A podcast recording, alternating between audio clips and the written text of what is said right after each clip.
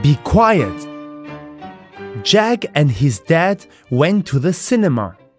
Dad got the tickets. Jack got the popcorn and the drinks. The film began.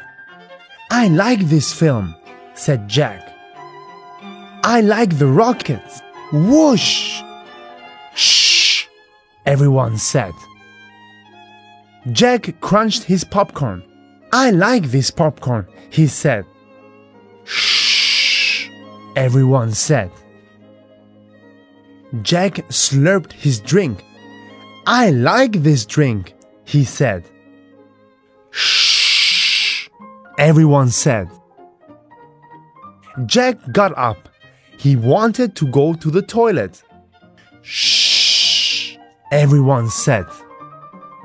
Then Jack saw a friend. Hello, Ben, he said. Be quiet, everyone said.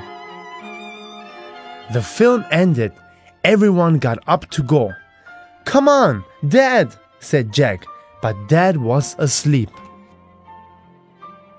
Shh, everyone. My dad's asleep, said Jack.